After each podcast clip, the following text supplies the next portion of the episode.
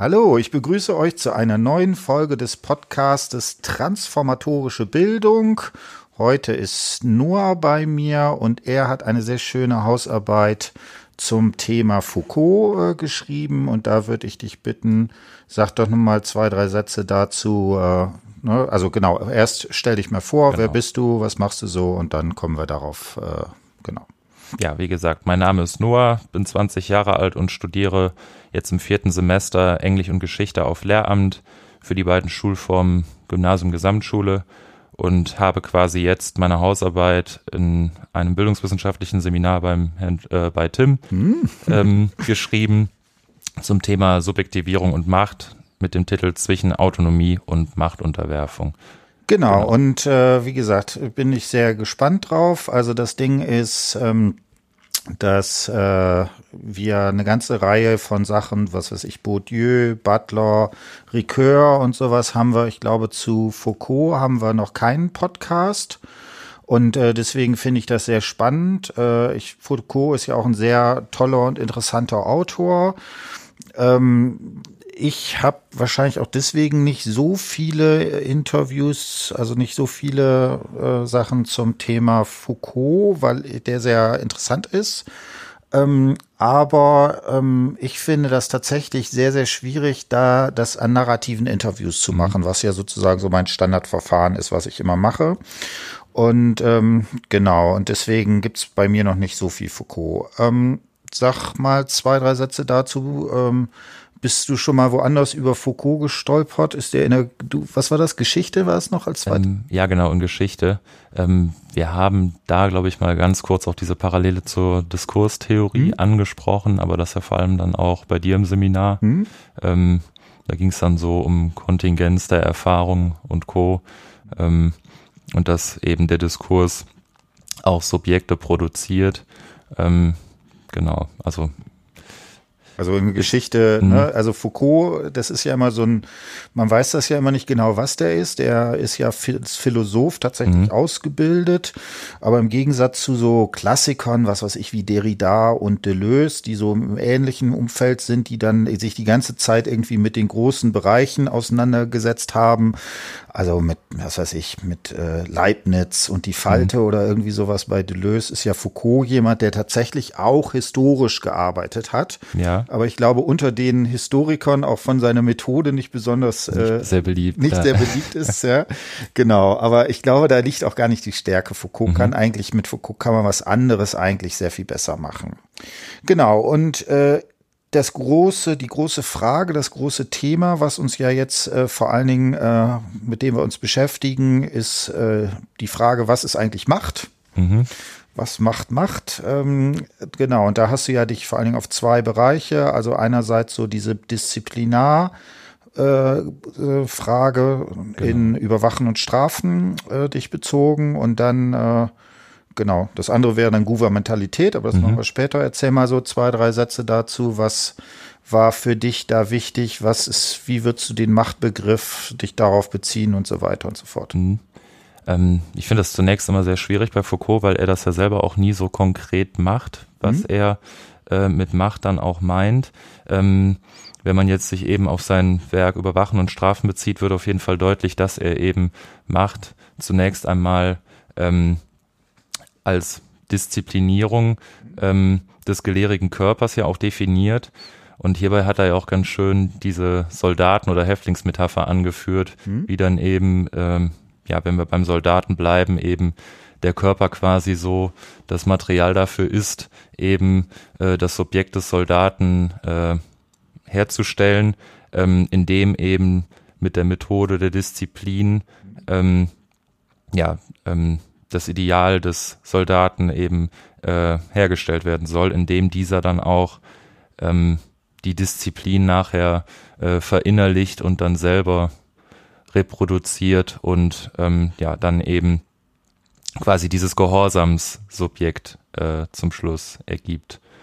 Ähm, Genau, da kann ich vielleicht zwei, drei Sätze noch kurz was zu mhm. sagen. Also das Spannende ist, Foucault versucht ja zunächst sich eben die Fragestellung äh, zu stellen, was ist sowas wie Macht? Mhm. Und äh, zunächst, also ist eine der spannenden Sachen, dass es viele Untersuchungen gibt, die das in Institutionen machen. Genau. Und er unterscheidet das aber und versucht, bestimmte Prinzipien herauszuarbeiten, die sowohl im Gefängnis als mhm. äh, auch in der Schule, als auch im Militär sozusagen sind.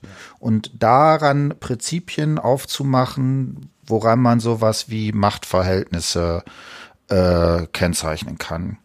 Ähm, sag mal noch mal zwei, drei Sätze dazu. Was, was fällt dir noch dazu mhm. ein? Was ist da noch entscheidend? Also entscheidend für das Machtverständnis, was Foucault ja dann, mhm. glaube ich, in den frühen 70er Jahren zunächst mhm. noch hat, also zu Beginn, ist ja vor allem dass die Macht eben von außen irgendwie auf die Subjekte einwirkt, wodurch aber dann auch gleichzeitig schon wieder dieses Problem da ist, ja, wie, wie definieren wir denn überhaupt das Subjekt, wenn es ja eigentlich noch gar nicht beim Namen genannt werden kann, bevor es überhaupt ein Subjekt in irgendeiner staatlichen Institution oder jetzt eben in Bezug auf ähm, diese Soldatenmetapher ähm, gibt. Also das ist eben auch ein begriffliches Problem dann, was ja auch später diskutiert wurde. Ähm, Genau, da kann ich vielleicht gleich äh, einhaken. Also mhm. das, ne, das finde ich sehr spannend. Ich habe also sehr, sehr viele Sachen hier auch Lacan ne, damit beschäftigt, der halt da äh, früher sozusagen schon in 1950er Jahren, 60er Jahren äh, mhm. damit äh, gearbeitet hat und da ist in der ganzen Diskussion um Poststrukturalismus ist immer eine dieser zentralen Fragestellung, dass man nicht sagen kann, es gibt irgendwie sowas wie ein Subjekt, das ja. ist irgendwie da und das trifft dann auch Welt, mhm. sondern in, bei Lacan, in sprachlichen Sachen, in Interaktionen wird das Subjekt quasi sozusagen erst hergestellt. Genau. Ja? Also ich mache das immer an dem Satz äh, bei Lacan, das Kind identifiziert sich mit dem Spiegelstadium. Und ich kann das ja grammatikalisch nur sagen, ich identifiziere mich mit etwas. Mhm. Da habe ich ja das Ich immer schon in der Sprache genau. vorausgesetzt, mit dem ich mich identifizieren kann. Mhm. Und das Problem ist, genau das äh, kritisieren diese äh, Poststrukturalisten. Also ein solches in sich abgeschlossenes, fertiges Subjekt. Mhm. Ne? Und genau wie du sagst, ähm, das ist genau diese Sache. Und Foucault ähm, versucht das dann zu machen, indem er ähm, sagt, dass eben nicht mehr das so ganz allgemein wie bei Lacan ist, sondern dass Subjekte durch Macht erst, erst erzeugt werden. Genau. Mhm. Genau. Ähm, weiß ich nicht. Ähm, hast du, genau, und das Zweite, was da natürlich ganz wichtig ist, diese Fragestellung, äh, das wird bei, bei Foucault unter dem Begriff der, des Monismus der Macht mhm. diskutiert. Äh, Ne, wie ist es denn eigentlich, wenn jetzt alles durch Machtverhältnisse durchzogen ist? Wie kann man darauf äh, reagieren? Genau. Ja, was, das Einzige, was mir dazu noch einfallen würde, ist eben auch so diese Fragestellung, ähm, ja, gibt es dann überhaupt auch Subjekte außerhalb der Macht? Und da sagt er ja dann ganz klar nein, wenn Subjekte ja erst durch Macht produziert werden und quasi der Macht dadurch ja auch diesen produktiven Charakter zuschreibt, ähm, kann es eben Subjekte auch nur innerhalb dieser Machtverhältnisse geben. Ähm, und das finde ich eben dann auch ganz spannend, um eben auch ja jetzt heute zu versuchen, eben diesen Widerspruch aufzulösen, mhm. der aber bei Foucault ja erst mhm. zustande kommt, sozusagen. Nee, also, ähm, also da kann ich ja noch mal was zu sagen. Ja. Ich würde nicht versuchen, ihn aufzulösen, ja. sondern ich würde sagen, dieses fundamentale Paradox mhm. ist etwas, was Wirklichkeit beschreibt. Ja. Ne? Also ich, ich würde es quasi mhm. umdrehen. Also natürlich ist ein, eines dieser Probleme, dass man dann in vielen Bereichen, äh, wie gesagt, paradoxe Formulierungen hat, aber ich würde sagen, so funktioniert mhm. halt die Welt. Ne? Und dann, dann ist das auch kein Problem. Ähm, genau. Ähm, hast du Ideen? Also einer der ganz, also bei dem Thema, der ganz wichtigen Begriffe ist dieses komische Assoupgentement. Ich bin genau. jetzt kein mhm. Franzose, mhm. ja. also äh, deswegen ist es mit der Aussprache. Mhm. Das wird mit subjektivierender Unterwerfung zum Beispiel genau. heute übersetzt. Ähm, kannst du da noch was zu sagen? Ähm, ja, das ist im Grunde genommen das, was Foucault ja auch zunächst einmal erst kennzeichnet für ähm, die Eigenschaften der Macht, dass eben er beschreibt das halt mit diesen Begriffen Subjektivation und das andere war Assujettissement, dass eben einerseits Subjekte sich auch selbst ähm, bilden oder selbst konstituieren, weil er eben auch gewissermaßen Zwischenräume in diesen Machtverhältnissen sieht, ähm, wo Subjekte auch selber ähm, sich bilden können. Ähm, und andererseits setzt er dafür aber ja auch wieder voraus, dass sie sich zunächst einmal diesen Machtstrukturen unterwerfen, die ja auch immer vorstrukturiert sind, wenn wir wieder an diese äh, Kontingenzgeschichte denken. Ähm, ja, und das, das macht eben diese Doppelte, Doppeldeutigkeit im Machtverständnis Foucault aus, ähm, dass sich Subjekte eben einerseits äh, in Zwischenräumen der Macht subjektivieren, aber eben dafür auch erst einmal ähm, sich diesen unterwerfen müssen. Genau, also da eine so Formulierung wäre sowas wie ähm, da, wo es Macht gibt, gibt mhm. es auch Gegenmacht. Ne? Also ja. es gibt nicht ein Subjekt, was komplett außerhalb der Macht ist, so herrschaftsfreie Kommunikation mhm. oder so, sondern wir sind immer in Diskursen, in sprachlichen Verhältnissen eingebunden, schon mit der Benennung als Mann oder Frau und so weiter, ist man immer schon da drin. Und mhm. dann kann man natürlich versuchen, das zu verschieben, Widerstand zu leisten. Aber selbst das wäre dann auch wieder eine Form, die sozusagen machtförmig ist. Ähm, genau. Ähm, hast du Lust, zwei, drei Sätze zum Panoptikum zu sagen? Das ist ja so das, das Ding, wo das dann äh, mhm. vielleicht da am pragmatischsten äh, ja, herauskommt oder sowas. Da habe ich mich zwar jetzt in meiner Hausarbeit nicht mhm. mehr ganz so stark drauf konzentriert, aber ich erinnere mich noch so ein bisschen aus dem Seminar daran, ähm, dass es da ja vor allem auch darum geht, eben ähm, diese Kontrollinstanzen mhm. ja auch irgendwie auf die Subjekte wirken zu lassen, indem sie dann nachher sich ja auch ständig beobachtet fühlen. Mhm. Ähm, Genau, ich kann ja mal kurz ja. dieses Schema, was er sagt, das ist sozusagen das Diagramm der Macht, genau. ganz bekannt. Ne? So, ähm, das ist eben ein Gefängnis von ein ein, ein idealtypisches Gefängnis. Mhm. Ne? Ist also erstmal ein Diagramm von Bentham, der sogar tatsächlich auch eher in der Aufklärungstradition steht. Und der hat sich überlegt, wie könnte so ein Gefängnis aussehen. Und das Ding ist, äh, man muss sich das so vorstellen, dass es da eine runde Architektur ist. In der mhm. Mitte ist so ein Tour, da sitzen die Gefängniswärter und zwar so, dass dieser, der ist, äh, dass der beleuchtet ist, aber die Gefangenen, mhm. die sozusagen äh, außen drumrum sind, ähm, zwar sehen diesen Turm, aber nicht sehen, ob da jemand drin ist oder nicht ist. Ja. Mhm. Ne, und das ist diese Asymmetrie der Macht. Und die Idee ist, dass damit quasi die Macht, das Machtverhältnis im Subjekt aufgerichtet wird und er es sich mhm. immer selber in sich selber drin hat. Also dann nicht mehr sagt, ich werde von außen kontrolliert, mhm. sondern sagt, wenn ich immer potenziell überwacht werden könnte, ja. dann ist das, dann wird genau verhalte dieses, ich mich ja entsprechend dann genau, auch. ich verhalte mich mhm. entsprechend und so. Äh, da muss, genau, das wäre sozusagen dieses Ding, was dabei ist. Ja. Ähm, genau, sag, sag nochmal zwei Sätze, was für dich vielleicht noch wichtig ist, für noch Körper des Soldaten oder hast du da noch was dazu mhm. oder sowas? Ja, da würde mir jetzt spontan mhm. einfach nur einfallen, wie diese mhm. Disziplinierung halt vonstatten geht. Also da mhm. äh, beschreibt er dann auch einmal mhm. quasi, wie Soldaten ja dann auch diesen aufrechten Gang, die aufrechte Haltung erlernen, indem sie sich dann eben äh, einmal an die Wand stellen sollen mit ihren äh, Händen in Flächen an die Wand genau, das, und das, das dadurch trainieren. Genau. Mach mal kurz, du hast mhm. uns ja ein kleines Zitat mitgebracht, weil das ja. ja auch Foucault, dem macht das ja auch immer so Spaß, irgendwie dann die entsprechenden äh, ja, historischen Quellen da zu nehmen und so weiter. Also ähm, da ist vielleicht ganz gut, wenn man da tatsächlich mal ihn im Original äh, hört, wo, wie er das sozusagen macht. Ich glaube, so das bekannteste Zitat ist einmal, gelehrig ist ein Körper, der unterworfen werden kann, der ausgenutzt werden kann, der umgeformt und vervollkommnet werden kann. Also da steckt eigentlich quasi auch schon hm. diese, ähm, ja, wie er das beschreibt, mit dieser Machtmaschinerie, die nachher dann der Soldat ja auch darstellt, wenn er eben zum Subjekt des Soldaten wird, dass eben auch alle Abläufe, auf die er ja trainiert wird, dann automatisiert nachher vonstatten gehen. Ähm, genau. Einerseits das, genau. Vielleicht so noch was Knackiges mit Befehls, im Befehlston mhm. oder sowas. Mhm. Wo haben wir das?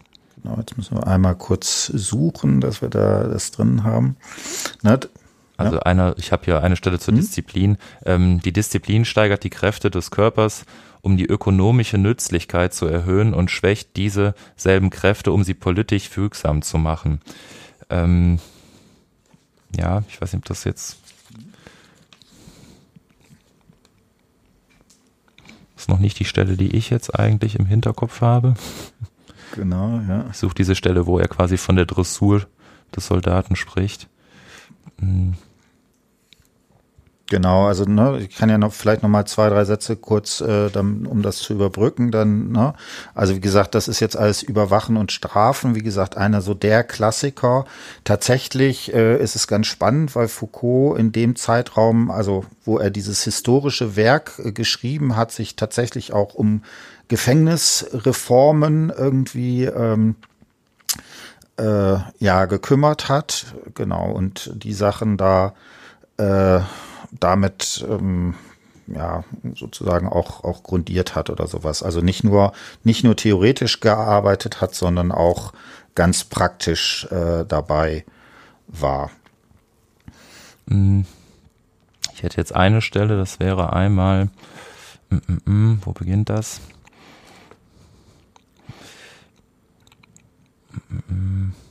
Fang einfach irgendwo an, ist an. egal. Genau. Man wird sie ebenfalls lehren, die Augen niemals zu Boden zu senken, sondern ihr gegenüber immer verwegen ins Auge zu fassen, unbeweglich zu bleiben und auf den Befehl zu warten, ohne den Kopf, die Hände oder Füße zu rühren und schließlich mit festem Schritt zu marschieren, das Knie und die Kniekehle gestrafft, die Fußspitze gesenkt und nach außen gekehrt. Hm? Also das wäre dann einmal dieses Beispiel, eben wie der Soldat dann quasi, hm? ja, Genau, ne? Da ist wird. ganz, mhm. äh, ganz pragmatisch.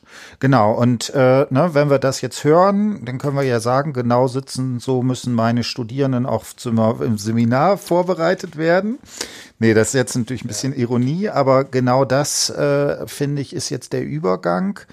Äh, die Frage ist ja, ist das eigentlich noch für die heutige Gesellschaft äh, was Entscheidendes. Ne? Also wenn man sich jetzt ganz konkret äh, Gefängnisse anguckt, dann mhm. ist, äh, ich habe gerade noch mal vor ein paar Tagen so ein, so ein Vergleich amerikanische und deutsche Gefängnisse irgendwie gesehen, wo man tatsächlich ja ganz viel sich bemüht, dass die zum Beispiel auch eigen, jetzt eigene äh, Intimsphäre haben, dass also nicht zwei Leute im Prozelle sitzen, dass die vielleicht sogar auch einen eigenen Hund mit ins Gefängnis nehmen können mhm. und so weiter. Das heißt, ähm, die Frage stellt sich, inwiefern man tatsächlich dieser Disziplinar, diese Disziplinaridee noch für moderne Gesellschaft äh, da zutrifft. Das wird im Gefängnis sicherlich so sein, ne?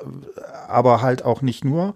Und das andere wäre dann natürlich sowas wie, ähm, ne, das müssen wir dann gleich machen, mhm. äh, wie ist das eigentlich in Schule oder Universität? Genau.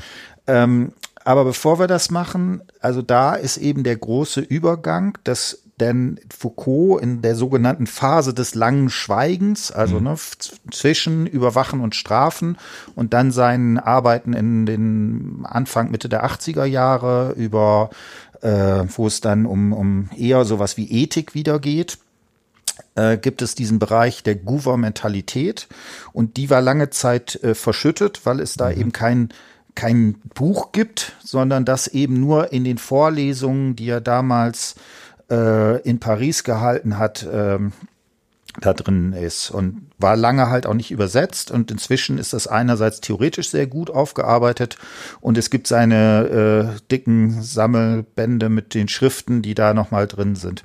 Genau, also jetzt musst du uns erklären, was ist Gouvernementalität? Ja, das ist eine gute Frage. Ähm, ich würde es mal versuchen zu übersetzen, irgendwie mit der Kunst des Regierens. Ähm, er fängt ja dann zunächst einmal auch damit an, eben dann dieses Regierungsproblem in Bezug auf staatliche Institutionen, das irgendwie darin zu verorten, wie sich Subjekte eben dann bilden. Ähm, und dann kommt er ja später aber dann eben zu einer Gouvernementalität der Subjekte. ich weiß nicht, ob ich da jetzt direkt einsteigen. Ja, kannst du alles, wie du möchtest. Ähm, also was in meiner Hausarbeit mich da sehr interessiert hat, war eben dieser Begriff der Techniken des Selbst oder Technologien des Selbst, ähm, die ja quasi eben jetzt nochmal das Bild, was er ja zu Anfang gezeichnet hat mit Machtunterwerfung und Co., so ein bisschen revidiert, mhm. meines Erachtens, indem er quasi jetzt eben auch mehr darauf fokussiert, wo sind denn diese Zwischenräume der Macht? Ähm, und dazu setzt er zwar einerseits auch wieder Machtstrukturen voraus, ähm, damit sich Subjekte bilden können, sagt aber auch, dass die Subjekte eben dann diese Machtstrukturen verinnerlichen und selber reproduzieren, indem sie ähm, quasi dazu befähigt werden, sich nachher auch selbst zu führen. Mhm. Also Macht nicht mehr nur von außen auf sie einwirkt, eben im Sinne der Disziplinarmacht, wie das beim Soldaten der Fall ist, sondern eben jetzt, wenn wir uns dann dem Beispiel der Universität nähern, wir dann auch Subjekte haben, die selbstständig agieren und ähm, ja eben diese Macht auch schon verinnerlicht haben. Mhm. Genau, ne, mhm. der, der, eine der zentralen Begrifflichkeiten ist da die Führung der Führung. Genau. Es ist also viel effizienter, wenn Leute sich selber anfangen, mhm. selbst auszubeuten. Da muss ja. man das nicht mehr von außen machen. Dann haben sie eigentlich das, wo man sie gerne hinkriegen. Fein aus dem Schneider raus. Genau, das ist äh, immer sehr praktisch, ne? Äh, zum, zum Wort her, ne? also Gouvernementalität, das einerseits ist, steckt da sozusagen das Regieren mit drin mhm. oder das Führen. Regieren heißt jetzt hier nicht irgendwie, das macht nicht Frau Merkel, genau. sondern das ist äh, sind eben Machtstrukturen, die über die gesamte Gesellschaft verteilt sind, die sich zwar in so auch sowas wie meinetwegen Schule, Universität, in Institutionen zeigen, aber die sozusagen deutlich größer sind. Mhm. Und das zweite ist eine Mentalität, also man könnte das vielleicht so als Einstellung auch übersetzen, dass man also bestimmten, äh, ja, bestimmte Einstellungen äh, reproduziert. Ne? Und da diskutiert er das ja auch ganz stark sozusagen am Neoliberalismus. Genau. Wenn man da eine gewisse Einstellung in der Gesellschaft, dass man sich als unternehmerisches Selbst versteht, dass man sagt, äh, ich muss mich selber optimieren, ich muss sozusagen, mhm. ich denke mich selber in einem Kosten-Nutzen-Verhältnis oder sowas. Dann brauchen wir nicht, die Leute gar nicht mehr zu unterdrücken, weil das ist sozusagen alles schon von sich aus gemacht. Ja, genau. Genau. Hast du da noch was dazu? Was sind vielleicht Begriffe, die da für dich noch wichtig waren oder so? Mhm also umschreiben könnte man es dann eben auch wieder mhm. in diesem Vergleich Herrs Herrschaftstechniken mhm. und Selbsttechniken, mhm. äh, die er dann eben in konkreten Bezug auch zueinander stellt, mhm. eben wenn er dann quasi versucht, auch die Macht oder Macht äh, genealogisch äh, zu beantworten, indem er dann kommt von der Pastoralmacht, die irgendwie die Gesellschaft lenkt, über den Liberalismus bis hin zum Neoliberalismus. Ähm, jetzt muss ich mal gerade schauen habe den Faden verloren. Genau, also ähm, da äh, dieses Technologien des Selbst, das, das würde ich mhm. sagen, ist vielleicht ein bisschen sogar noch später. Ja. Und äh, da versucht er sowas zu denken, gibt es ne, einerseits vielleicht Formen, sich auf sich selbst zu beziehen, Technologien, die mhm. ähm, nicht in sowas wie Machtverhältnisse verwickelt sind oder nicht so stark. Ne? Das wäre das wäre dann sowas wie vielleicht Lebenskunst oder so. Da sind die Griechen für ihn ein so ein Beispiel, wo er sagt, da könnte sein, dass sich das manifestiert hat. Und dann sagt er aber im Übergang, äh, ne, schon bei den Römern fängt es an und dann insbesondere beim Christentum gibt es dann bestimmte Formen, sich auf sich selber zu beziehen. Und obwohl die fast was Ähnliches machen bei den Griechen, würde er sagen, der Selbstbezug ist ein anderer. Und da taucht zum Beispiel sowas wie Pastoralmacht auf in mhm. dem Kontext. Ähm, was kannst du da was zu sagen oder soll ich was dazu sagen? Ich denke jetzt eher weniger. Okay, also ich würde sagen, ne, das Ding ist, ne, das, und das wäre wieder so eine typische, typische Form zu sagen, Pastoralmacht. Das, was ist für ihn die Beichte? Und da wird ein Subjekt in ein Verhältnis zu sich selber gesetzt, was quasi immer versucht, so etwas wie den eigenen Kern von sich mhm. zu beschreiben. Und zwar in einem Verhältnis, dass das immer abzulehnen ist. Also ich habe Sünde begangen und so weiter. Ne? Und das natürlich eine gewisse Form, wo hier so eine Techn Technologie des Selbst mhm. ne, sich mit einer Herrschaftsinstitution verbindet. Und ja. damit kann man nämlich die Schafe sozusagen in die richtige Richtung drängen und muss es nicht mehr selber machen, weil, weil dadurch, dass sie sich selber immer sozusagen überprüfen, war ich jetzt genau. fleißig, war ich jetzt äh, äh, habe ich schlemme Gedanken gehabt mhm. und so weiter. Damit äh, kann ich sie sozusagen da äh, entsprechend ähm, führen. Mhm. Also es geht im Grunde genommen darum, dass sich dann die Subjekte innerhalb dieser Herrschaftstechniken oder Strukturen dann selber reflektieren und ähm, wenn, wenn ich das richtig verstanden habe. Genau, also, mhm. ne? Also, und du hast jetzt gesagt, reflektieren. Ja. Also einerseits ist das richtig, das ist ein Bezug auf sich selber. Mhm. Aber reflektieren würde man ja immer so positiv als drüber nachdenken ja. oder sowas sagen. Ähm, und die These ist aber, dass in dieser Bezugnahme, in der Art und Weise, wie ich mich auf mich selber Bezug nehme, mhm.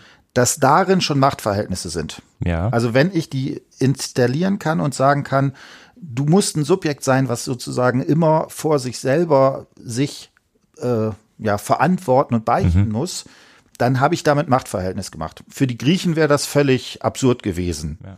Ne? Da, da würde ich sagen, da geht es darum, ein gutes Leben geführt zu haben, aber nicht sich sozusagen äh, über diesen, über diese Rekursionsschleife immer selber zu machen. Mhm. Ähm, wie würdest du sagen, das haben wir jetzt schon angedeutet, was als, als neoliberale Subjektivität hast du das bezeichnet? Was ist das? Mhm. Ähm, ja, für mich, ich würde es auch wieder versuchen, mit diesem Begriff der Selbsttechnologien mhm. zu vergleichen, indem eben Subjekte, ähm, ja, wie soll ich es erklären, versuchen eben äh, ja, selbsttätig zu werden, autonome Subjekte innerhalb dieser Machtstrukturen zu werden. Mhm. Ähm, ja, was das jetzt konkret bedeutet, das ist eine gute Frage. Mhm. Naja, konkret, äh, glaube ich, äh, können wir es gleich machen, wenn wir sozusagen zu dem Buch kommen. Genau. Dann würde ich vorschlagen, machen wir das tatsächlich. Mhm. Und jetzt ist immer die Frage, ne, also ähm, also eines der Verfahren, das bei mir ganz wichtig ist, wären sowas wie narrative Interviews. Das finde ich extrem schwierig, da mhm. sowas wie Selbsttechnologien ja. rauszufinden. Du hast dir jetzt ein äh, Büchlein ausgesucht und zwar ist das von Andrea Hüttmann, erfolgreich mhm. studieren mit Soft Skills. Ne? Und dann steht da genau, die eigene Persönlichkeit wirkungsvoll zu stärken. Und ich finde, also ich, wir haben eben schon gescherzt, äh, wenn ich dieses Ding lese, würde ich sagen, das ist genau das, was bei Foucault als Kritik geäußert wird. Mhm. Ne? Diese Form eines neoliberalen Selbst wird in dem ganzen Ding quasi jetzt als positive Erfolgsstrategie äh, entsprechend verkauft. Genau, und dann sag mal so ein bisschen, was sind so Sachen, was sind die, die in dem Buch dir aufgefallen sind, äh, ne, wo du das eine, also vielleicht sowas wie, doch eher nochmal sowas wie äh, Disziplin irgendwie mhm. entdeckt hast und, und sowas wie Gouvernementalität. Ja, ähm, also vielleicht fange ich einfach mal damit an, was die äh, Frau Hüttmann da auch in der Einleitung direkt zunächst einmal schreibt und das ist, wenn sie quasi einmal diese ganzen Fertigkeiten und äh, ja, Schlüsselkompetenzen aufführt, die quasi der, der Student dann mhm. oder angehende ja. Student am Ende seines Studiums äh, mhm. erworben haben soll, um eben ähm, gesellschaftsfähig zu sein.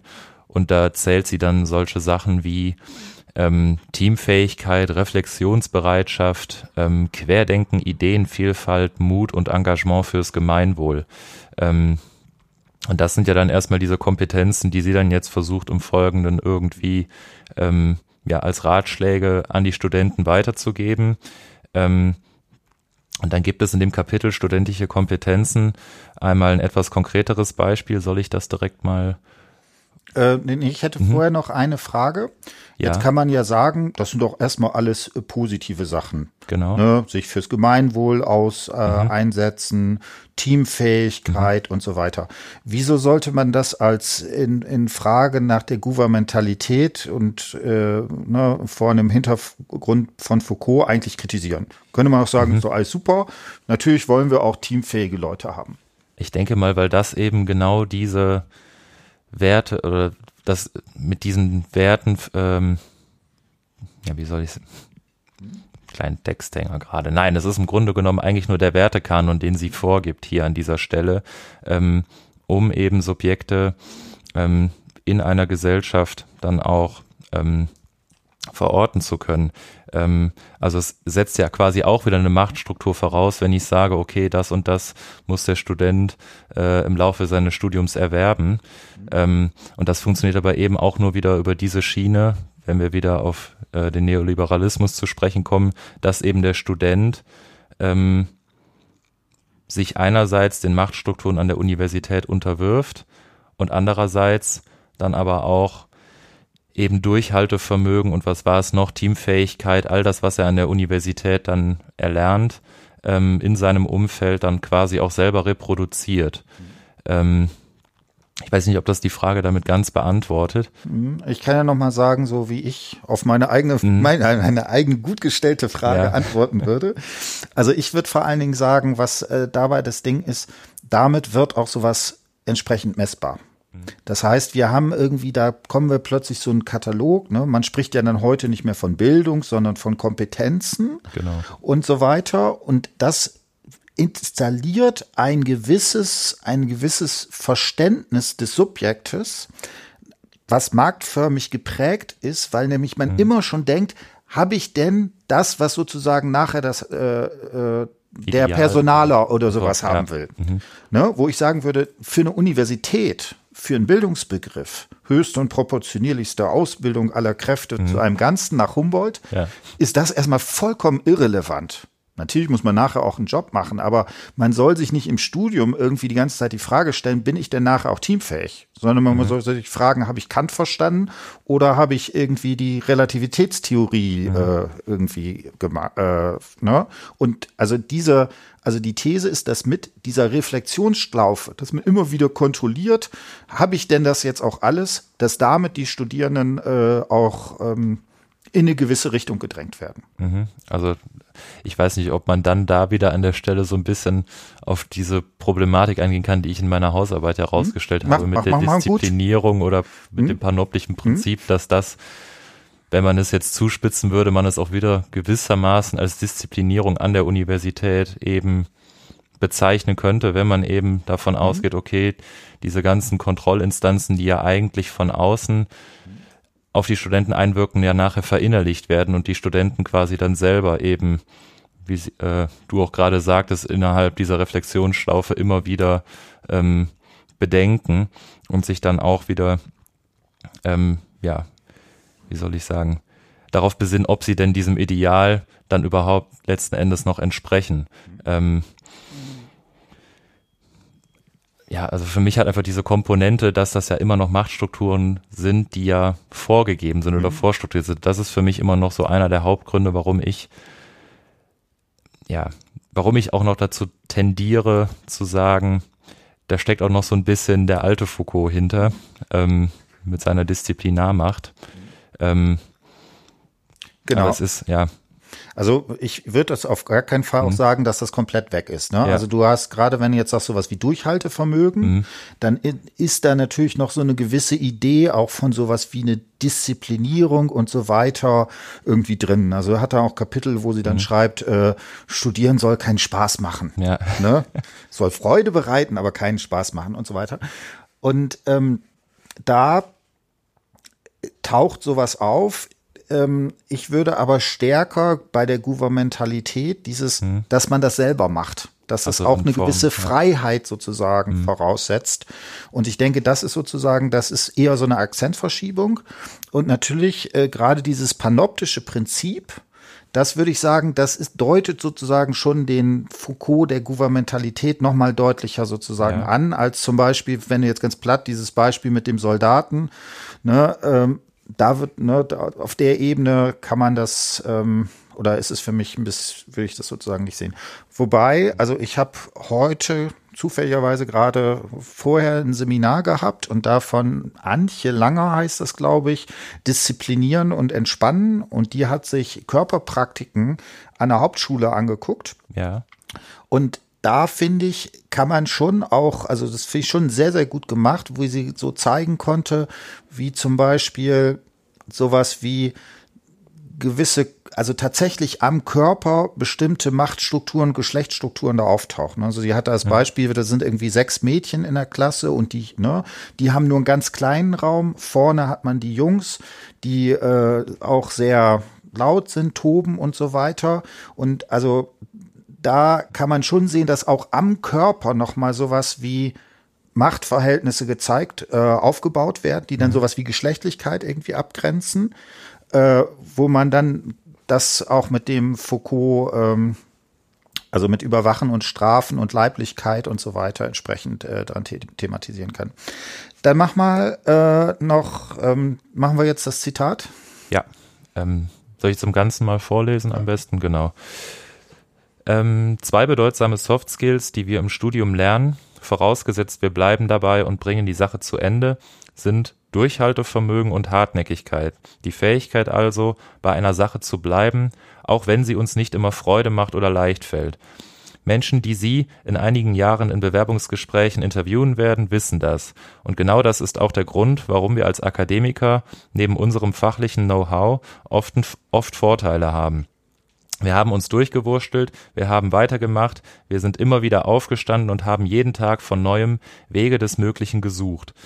Fragen Sie sich also nicht an zu vielen Tagen, warum das Ganze, sondern bringen Sie die notwendigen Übel, also die Fächer, die Ihnen wenig Freude bereiten, einfach zielgerichtet hinter sich. Hm? Damit ist ja quasi schon wieder diese Kontrolle impliziert, ne? also dass der Student eben versuchen soll, ähm, ja, sich diesen äh, Ratschlägen irgendwie zu beugen und das zu verinnerlichen ähm, und eben nicht die ganze Zeit, ja, darüber nachzudenken, warum studiere ich jetzt überhaupt dieses und jenes Fach, warum macht mir das überhaupt keinen Spaß oder was weiß ich, ähm, sondern einfach eben auch den Studenten darauf zu fokussieren, ähm, ja, eben durchzuhalten und äh, hartnäckig zu bleiben. Also das sind ja hier die, beiden Kompetenzen, die zumindest angesprochen sind an dieser Stelle. Genau, und also was mir da vor allen Dingen aufgefallen ist, ist genau dieses, äh, die Sie in einigen Jahren im Bewerbungsgespräch mhm. interviewen werden. Ne? Und ja. das ist, das ist genau, ne, er hat jetzt einmal so eine Kreis, äh, Kreisbewegung gemacht, genau dieses Ding, dass man irgendwie nicht sagt, okay, das Studium ist erstmal ein Wert an sich, der, den man mhm. sozusagen hat, sondern es ist immer schon dieses Motiv, dass es später eine Instanz im Bewerbungsgespräch gibt hm. und die muss ich sozusagen für mich schon äh, als Ziel irgendwie ja oder? genau voraussetzen ja. oder in mir in mir ich habe sozusagen mhm. kleinen Bewerbungsgesprächstypen äh, äh, habe ich sozusagen in mir schon im Kopf immer drin der dann sagt oh äh, jetzt habe ich aber ein schlechtes Essay geschrieben mhm. so was ja. ist denn das, ne? Oder sowas in die Richtung. Genau. Ist dir noch was aufgefallen daran oder? Mm. An, an, an dieser Stelle jetzt erstmal nicht, nein. Mm.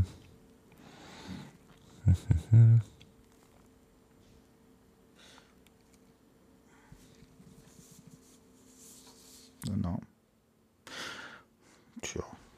Dann würde ich sagen, hast du noch ein, noch ein, entweder ein anderes Zitat oder sowas, wo was für dich wichtig ist, vielleicht aus deiner Hausarbeit oder noch eine andere Idee?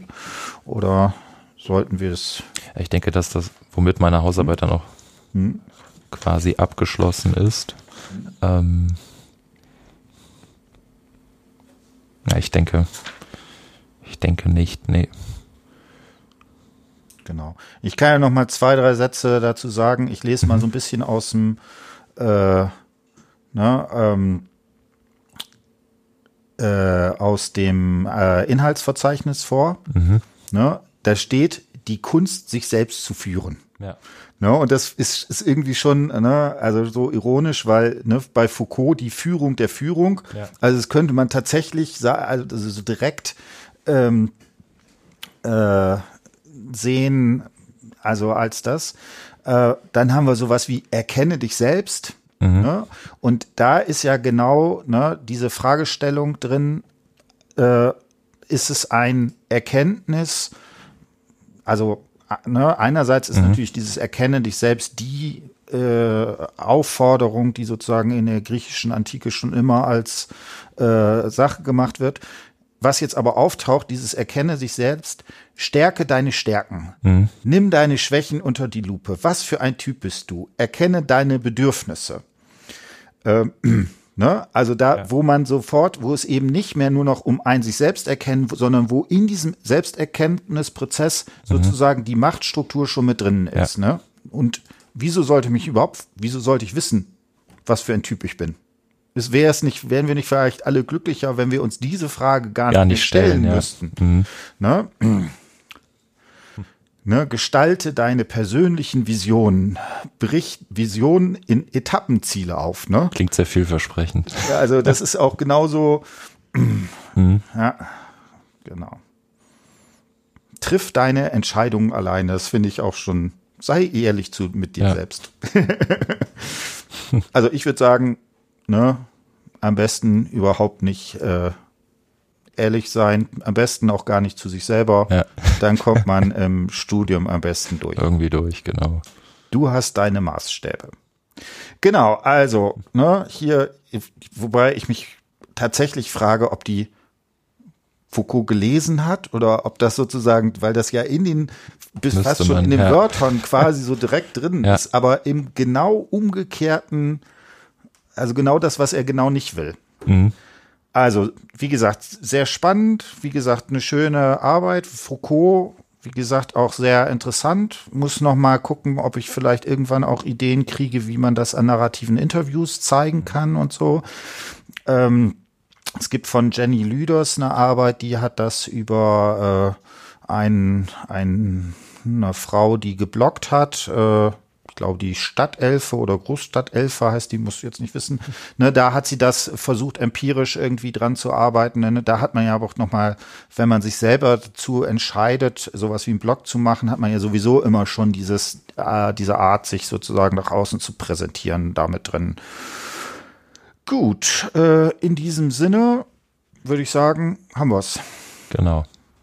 Genau. Alles klar. Vielen Dank. Okay, ne? Tschüss. Ich hoffe, Tschüss. euch hat's gefallen. So, Sekunde, jetzt muss ich hier schnell auf